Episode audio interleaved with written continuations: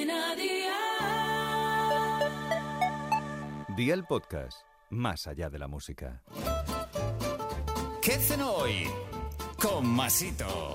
Hola familia, vamos con una receta de pimientos rellenos con la que conquistaréis a todos. Así que va por la libreta y toma nota de los ingredientes que te doy la receta. Pimientos del piquillo de lata, aceite de oliva virgen extra, 150 gramos de gambas peladas y cortadas en trozos pequeños, 300 gramos de merluza previamente cocida, 4 cucharadas de harina, una cebolleta cortada en trozos pequeños, sal, pimienta, 150 mililitros de vino blanco, 100 mililitros de leche, 150 mililitros de caldo de pescado, 250 mililitros de nata de cocinar y una cucharada de mantequilla. ¿Empezamos con la preparación? Pues venga, ¡al lío!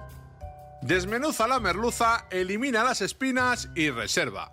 Pocha la cebolleta con un poco de aceite a un fuego de 6 sobre 9 durante 10 minutos. Incluye la merluza y las gambas, sal, pimenta, remueve y cocina un par de minutos. Añade el vino y mantén al fuego 3 minutos más. Pon la mantequilla en una sartén y espera a que se derrita. Echa la harina, cocínala un minuto y vierte la leche poco a poco y sin parar de remover. Cuando se acabe la leche, incluye el caldo poco a poco y remueve hasta obtener una salsa homogénea y espesa. Mezcla la bechamel con el bacalao, remueve y rellena los pimientos y resérvalos. Tritura la nata con dos pimientos del piquillo y calienta esta salsa 6 minutos a un fuego de 4 sobre 9. Cuando esté caliente, introduce los pimientos rellenos en la cacerola, tapa, déjalos 4 minutos más al fuego y amigo mío, ya tienes la cena lista. Así de fácil, así de Aldi. Consejito del día. La merluza se puede cambiar por cualquier otro pescado y